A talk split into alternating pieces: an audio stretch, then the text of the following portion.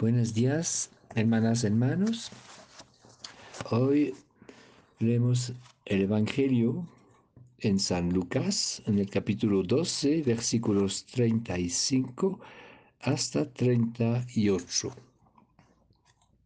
Jesús dijo a sus discípulos, estén preparados, ceñidas las vestiduras y con las lámparas encendidas sean como los hombres que esperan el regreso de su Señor, que fue a una boda, para abrirle apenas llegue y llame a la puerta.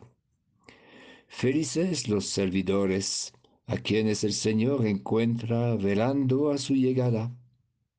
Les aseguro que Él mismo recogerá su túnica, los hará sentar a la mesa, y se pondrá a servirlos. Felices ellos si el Señor llega a medianoche o antes del alba y los encuentra así. Estén atentos, despiertos con la ropa de servicio. Tengan puesta la ropa de servicio. Eso no significa una actitud de pasividad. No hay contradicción entre esta espera del Señor y la realización de nuestras tareas humanas. Tenemos que vivir esa espera en medio de nuestros trabajos y servicios cotidianos.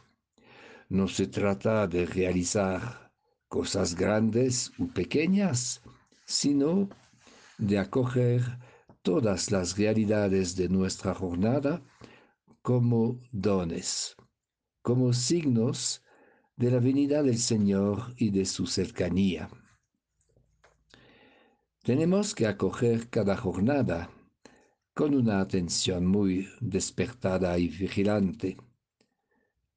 La vigilancia nos hace entrar en la expectativa de Dios y nos invita a estar abiertos a su presencia en todo lo que encontraremos.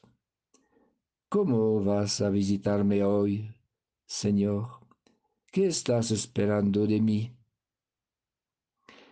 Estamos llamados a la vigilancia, a discernir el sentido de lo que ocurre, de los que nos adviene.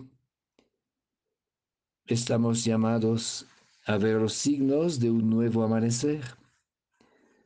El Evangelio nos confía la misión de vigilantes que escudriñan este tiempo para percibir los signos de un mundo nuevo posible. Pero hay que creer para ver.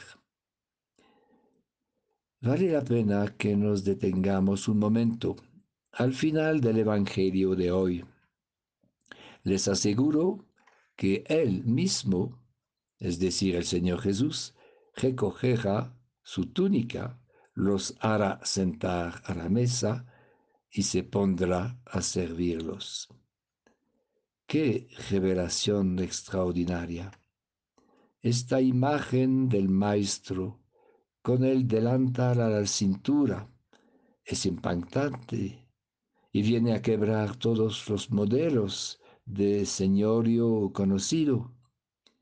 Es el Señor, Él mismo, que nos sirve, pues según su enseñanza constante, el servicio es la única fuerza liberadora, la verdadera actitud que pueda edificar un mundo nuevo. En la última cena, con la toalla ceñida a la cintura para lavar los pies de sus discípulos, Jesús nos enseñará que este es el camino único para construir el reino. Él es Maestro y Señor, sirviendo, y nosotros seremos felices si lo seguimos. La Eucaristía es de manera muy especial el sacramento de la presencia del Señor que viene como servidor. en la celebración de la Eucaristía, Jesús está en medio de nosotros como aquel que sirve.